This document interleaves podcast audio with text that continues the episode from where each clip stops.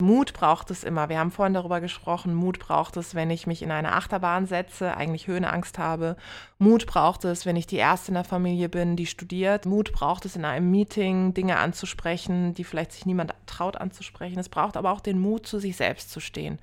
Und das ist die größte Lebensaufgabe, die es gibt, sich selbst nicht aus den Augen zu verlieren. Ja. Und ähm, es ist so häufig im Leben so, das kennst du, das kennen auch mit Sicherheit die Menschen, die zuhören, dass es immer Menschen gibt, die einem die Welt erklären wollen und die einem immer sagen wollen, so nicht, mach lieber so, wohlgemeinte Tipps, die dann doch eigentlich keine Tipps sind. Und deswegen habe ich beschlossen, dieses Buch, was ja mein drittes Buch ist, eben ähm, zum Thema Mut zu publizieren, weil ich auch gerade in den letzten Jahren festgestellt habe, dass es mich immer Mut gekostet hat bis heute. Promis im Europapark. Mach dich bereit für den VIP-Talk. Schauspieler, Musiker oder Sportler. Lass dich von ihren außergewöhnlichen Geschichten überraschen. VIP-Talk. Talk. Hallo und herzlich willkommen zu einer neuen Episode VIP Talk. Heute dürfen wir eine ganz besondere Besucherin begrüßen und zwar Tijen Onaran. Er ist heute bei uns im Park und hat auch die Zeit gefunden, im Studio vorbeizuschauen. Sie ist Unternehmerin, Moderatorin, auch Buchautorin. Ich würde sagen, wir starten einfach gleich mal rein. Hallo erstmal. Hallo, oh mein Gott, ich freue mich so sehr. Für mich wird wirklich hier so ein Kindheitstraum wahr. Ich komme ja aus der Gegend, mhm. aus Karlsruhe und jetzt heute hier sein zu dürfen, ist ganz, ganz toll. Das heißt, direkt vorweg die Frage, du warst vorher noch nie im Europapark? Ich war tatsächlich noch nie im Europapark. Wow. Das muss man sich mhm. mal vorstellen. Als jemand, die ja aus der Gegend kommt, mhm. war ich noch nie hier. Es hat sich tatsächlich einfach nie ergeben. Also ja. ich weiß, dass ganz, ganz viele aus meinem Umfeld immer da waren und geschwärmt haben. Und für mich ist es das erste Mal. Ja. Und äh, umso mehr kann ich das jetzt auch genießen und äh, mir alles genau anschauen und die Vielfalt mir angucken. Also ich freue mich. Habt ihr heute schon was testen dürfen? Habt ihr heute schon ordentlich im Park was gemacht? Also tatsächlich sind wir erstmal mit der Geisterbahn oder mit dem Geisterhaus, ich weiß nicht, wie genau, gestartet. Das Geisterschloss. Geisterschl Geisterschloss ganz am Anfang. Ja.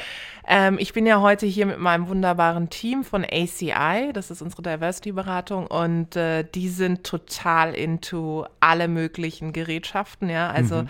während wir hier aufnehmen, ist ein Teil des Teams äh, Silverstar ja. feiern, äh, feiern sage ich auch das. Ja, Sie feiern auch. Sie fahren es und ich muss sagen, ich gehöre ja schon so ein bisschen zum Team Höhenangst. Mhm.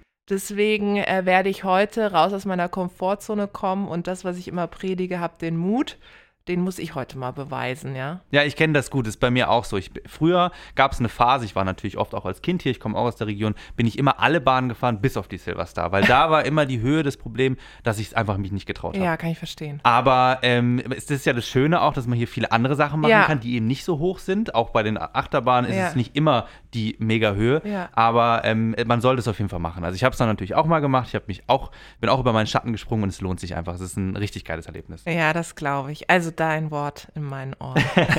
dann kannst du direkt danach Genau, rübergehen. wenn ich schreie, dann, dann denke ich an deine Worte. Dazu zu dem Thema, was du auch beruflich machst. Mhm. Dein Berufsfeld ist ja wirklich riesig. Auch vorher habe ich mich natürlich auch viel damit beschäftigt, ähm, was du so machst und in dem du dich bewegst, ist einfach sehr groß. Jetzt speziell im Thema Höhle der Löwen, wo du ja auch Teil bist als Unternehmerin zu allen anderen Berufsgruppen, was ist das Besondere bei so einer Produktion jetzt auch mitzumachen? Ja, Höhle der Löwen ist natürlich eines der Formate im deutschen Fernsehen. Es ist ein wahnsinnig reichweitenstarkes Format. Jeder kennt es. Also es ist sehr interessant dass Höhle der Löwen mit dem Thema Unternehmertum jeden und jede da draußen anspricht. Das mhm. ist äh, spannend gewesen, als ich dann das erste Mal da über den Bildschirm geflimmert bin als Löwin, weiß ich noch, dass ganz viele dann gesagt, meinen Eltern zum Beispiel gesagt haben, ja. aus Karlsruhe kommt, ach guck mal, deine Tochter ist jetzt im Fernsehen, im ja. Fernseher ist die jetzt und bei Höhle der Löwen. Und Hülle der Löwen schafft es eben, Unternehmertum ähm, jedem greifbar zu machen. Ja? Ich komme ja aus der Wirtschaft und ich merke immer wieder, dass die Themen rund um Startups, Investments, Geschäftsideen ja manchmal so einer Zielgruppe nur besonders greifbar Voll. sind. Mhm. Ja? Bis du da die Begrifflichkeiten erklärt hast, bis du auch selber durchgeblickt hast, wie eigentlich Investment funktioniert. Und Hülle der Löwen hat es geschafft, über die Jahre hinweg das Thema Startups, Investments für jeden so greifbar zu machen, dass die Leute eben verstehen, auf was es ankommt, wenn es um Geschäftsmodelle geht und mhm. auch warum man jetzt zum Beispiel in meiner Rolle als Investorin investiert, aber vielleicht auch nicht. Und das auf eine Entertainment-Art und Weise ist ja viel Spannung auch dabei. Ne? Kriegt der Gründer, die Gründerin den Deal? Ja, nein. Mhm. Wie reagieren die Löwen und Löwinnen?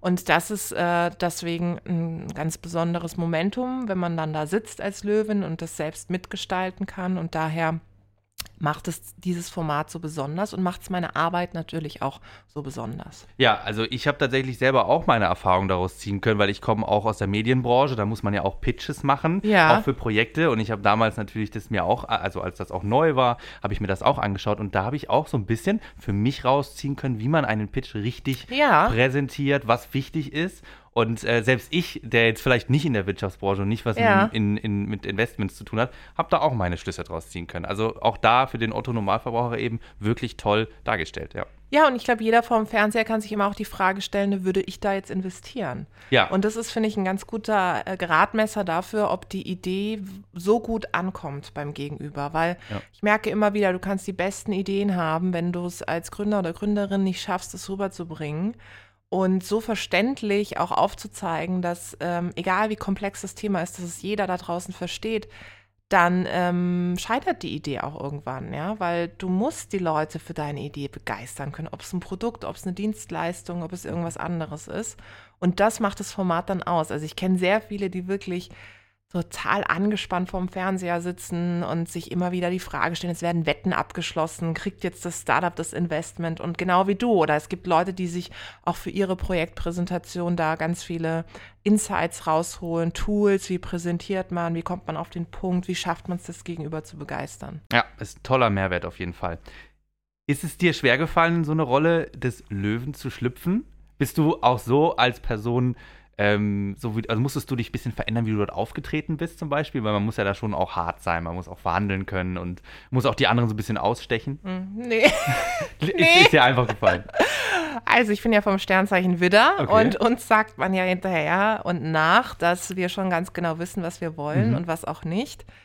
Ähm, es ist mir jetzt nicht schwer gefallen, auf diesem Stuhl zu sitzen und auch für meine Haltung einzustehen. Ich stehe ja auch für das Thema Vielfalt ja. und auch gesellschaftliche Teilhabe, auch in Deutschland generell, aber auch für das Thema ähm, Geschlechtergerechtigkeit, also mehr Frauen auch in der Wirtschaft. Und da habe ich ja die letzten Jahre immer dafür eingestanden. Und auch auf Social Media war ich sichtbar und habe Haltung gezeigt. Das heißt, ich hatte schon so wie so ein kleines Assessment Center die Jahre davor. Ich musste lernen, immer auch meine Position stark zu vertreten. Und das mhm. musst du als Löwin am Ende auch. Also wenn dann die Gründer und Gründerinnen verschiedene Möglichkeiten haben, da unterschiedlichste Löwen, Löwinnen zu gewinnen, dann musst du sagen als Investorin, warum du jetzt Perfect Match für die bist. Ja. ja. So. Und daher, das ist mir nicht schwer gefallen. Was tatsächlich eine Herausforderung war, ist, Natürlich durch das Format kommt eine Bekanntheit und ich hatte vorher schon eine gewisse Grundvisibilität, aber durch das Format habe ich natürlich ähm, noch mehr Reichweite auch bekommen, noch mehr Sichtbarkeit und dann ist es, geht es halt nicht mehr, dass du irgendwo sitzt und äh, ja, schlecht gelaunt bist. Nein, es geht auch, aber du hast natürlich ähm, positiv gesagt mehr Möglichkeiten zu wirken mit deiner Arbeit und die Herausforderung ist einfach, dass du dir immer dieser Rolle und auch dieser Verantwortung, die mit der Sichtbarkeit kommt, immer auch bewusst sein musst. Ja? Aber so wie du das ja jetzt beschrieben hast, passt es ja auch perfekt zu dir, dass du auch weißt dann, ich habe eine Sichtbarkeit und jetzt kann man das noch besser einsetzen, ähm, ist ja tatsächlich dann auch eine Win-Win-Situation, auch wenn es natürlich die Nachteile bringt, aber ich finde, das ist ja dann wirklich ein Perfect Match, das passt ja dann super ja, zusammen. Absolut. Für dich, ähm, was würdest du sagen, ist die tollste Investition gewesen, ähm, die du gemacht hast, wo man auch wirklich was bewegen konnte? Jetzt unabhängig von Hülle der Löwen, wo du wirklich gesagt hast, da war ich mit dabei, war mitwirkend und mhm. gesagt, das ist was Tolles gewesen.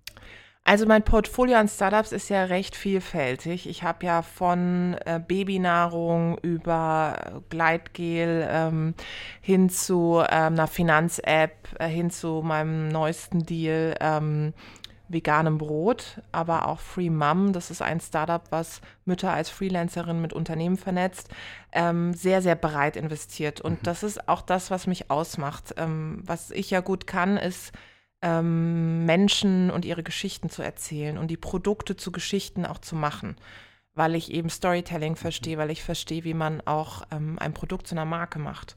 Und das kannst du ja auf jedes Produkt, auf jede Dienstleistung, auf jedes Startup anwenden. Was ähm, immer natürlich mir in Erinnerung bleibt, ist immer das erste Investment. Mhm. Ähm, das war Pumpkin Organics. Das ist das Startup, was Babynahrung ohne Zucker herstellt, weil das natürlich ein Investment war, was mir überhaupt gezeigt hat, dass es diese Welt des Investments gibt und dass es sie auch für mich gibt. Ja. Vorher, ich war ja selbst Unternehmerin, bin es ja auch bis heute, aber ich habe da gar nicht drüber nachgedacht, dass ich jetzt selber mal investiere, weil für mich war das Thema Investment immer für, für Menschen, die einfach vielleicht sogar aus der Finanzwelt kommen, mhm. ja. So, und dann habe ich festgestellt, nee, als Investorin gibst du ja nicht nur Kapital, sondern auch Netzwerk und Zugänge und Wissen. Ja.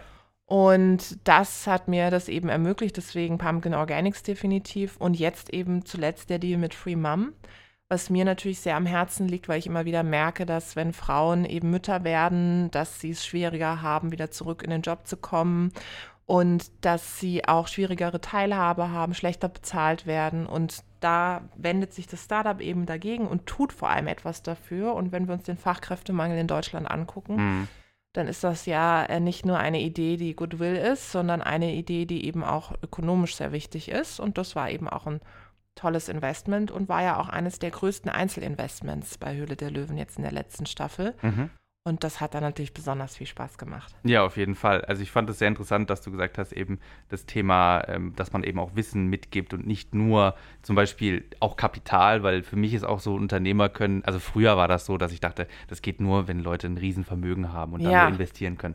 Aber das da, daran äh, fängt es ja überhaupt gar nicht erst an ja. so, und endet auch nicht, sondern das dazwischen, also das Wissen, das Netzwerk und das ja. finde ich sehr interessant. Du hast auch ein Buch geschrieben, also ich hatte es vorhin schon erwähnt, du bist auch Buchautorin und zwar Bio Own Fucking Hero heißt das Buch. Äh, möchtest du darüber noch kurz was erzählen, was es in diesem Buch geht? Ich meine, der Name sagt schon viel aus, aber du kannst ja bestimmt einen kleinen Insight geben. Also das Buch äh, heißt Be Your Own Fucking Hero. Trau dich, weil du es kannst. Und es ist ein Appell für Mut. Und Mut braucht es immer. Wir haben vorhin darüber gesprochen, Mut braucht es, wenn ich mich in eine Achterbahn setze, eigentlich Höhenangst habe. Mut braucht es, wenn ich die Erste in der Familie bin, die studiert ähm, wenn ich die Erste bin, die gründet oder der Erste Mut braucht es in einem Meeting, Dinge anzusprechen, die vielleicht sich niemand traut anzusprechen. Es braucht aber auch den Mut, zu sich selbst zu stehen. Und das ist die größte Lebensaufgabe, die es gibt, sich selbst nicht aus den Augen zu verlieren. Ja. Und ähm, es ist so häufig im Leben so, das kennst du, das kennen auch mit Sicherheit die Menschen, die zuhören, dass es immer Menschen gibt, die einem die Welt erklären wollen und die einem immer sagen wollen, so nicht, mach lieber so, wohlgemeinte Tipps, die dann doch eigentlich keine Tipps sind. Und deswegen habe ich beschlossen, dieses Buch, was ja mein drittes Buch ist, eben ähm, zum Thema Mut zu publizieren, weil ich auch gerade in den letzten Jahren festgestellt habe, dass es mich immer Mut gekostet hat bis heute. Natürlich hat es Mut gekostet, bei Höhle der Löwen zu sitzen. Natürlich kostet es jeden Tag Mut, auf äh, Social Media sichtbar zu sein, weil Sichtbarkeit heißt Angreifbarkeit. Und egal wer das Buch liest, ob du angestellt bist, ob du selbstständig bist, ob du am Anfang deines beruflichen Lebens stehst oder mittendrin oder super erfahren bist, den Mut braucht es in jeder Lebenslage. Und das ist das, was uns Menschen ja ausmacht, über uns hinauszuwachsen. In den Momenten, in denen wir denken, kann ich das, schaffe ich das? Und da sagt dieses Buch und auch meine Geschichte, ja, trau dich, weil du es kannst. Ja, sehr inspirierend auf jeden Fall. Ich ähm, bin an deinen Lippen gehangen. Ich finde es ein sehr tolles Thema, vor allem ähm, auch für mich zum Beispiel. Ich habe ja auch studiert und auch nach dem Studium. Auch da weißt du nicht genau, wo stehst du ja. an deinem Arbeitsweg, in Total. welche Richtung gehst du. Gerade da hat man so oft ähm, Schwierigkeiten, sich zu entscheiden und man traut sich vielleicht nicht. Man geht den einfachen Weg. Ja. Aber ähm, auch ich bin der Ansicht, dass man da auch wirklich den Mut haben muss, das zu gehen, was einen ähm, erfüllt, auch wenn es vielleicht am Anfang ähm, unerreichbar scheint oder Voll. viel zu schwierig. Ja, und ich glaube, es gibt auch so viele Momente, wo man links und rechts schaut und dann denkt, mein Gott, alle haben es irgendwie drauf. Mhm. Ich erinnere mich, als ich Abi gemacht habe, ich weiß nicht, wie das bei dir war, aber als ich Abi gemacht habe, haben ganz viele Leute in ihr Abi-Heft genau schon skizziert, oh, ja. was sie später machen, ja. Mhm. Und dann stand dann irgendwie, keine Ahnung, ich will Ärztin werden, ich will eine Familie haben, ich will ein schönes Haus haben. Bei mir stand irgendwie schlafen.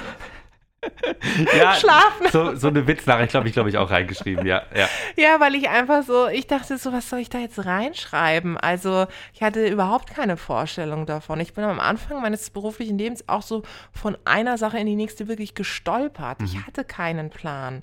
Und das ist eben auch wichtig und das zeige ich auch im Buch. Es geht nicht immer darum, dass man den großen Plan hat. Aber es geht äh, um die kleinen Schritte im Leben, weil Baby Steps sind eben auch Steps. Und dann eben zu sagen, okay, heute nehme ich mir vor, ähm, mal meinen Chef, meine Chefin nach einer Gehaltserhöhung zu fragen. Oder ich traue mich, alleine auf eine Veranstaltung zu gehen, mich zu vernetzen. Ja, so das sind ja, das sind ja am Ende in der Summe die Sachen, die diesen Mut dann ausmachen. Dein Tag im Park. Bei unserem Talk haben wir äh, immer eine Frage. Wir haben jetzt natürlich sehr viel auch über äh, das Wirtschaftliche gesprochen und auch über deine Karriere. Gehen wir nochmal den Weg zurück zum Park. Und zwar, wenn du jetzt mal hier arbeiten müsstest einen Tag und so ein bisschen Backstage-Infos Mhm. und Behind the Scenes erfahren darfst, was würdest du gerne mal machen wollen? Also ich würde mich erstmal durch alles durchessen. Das D- ist das ganz ist- klar. Das ist immer gut. Ich würde alles ausprobieren und dann wäre mir wahrscheinlich am Ende des Tages so schlecht, dass ich mich gar nicht mehr bewegen könnte. Ja. Ja.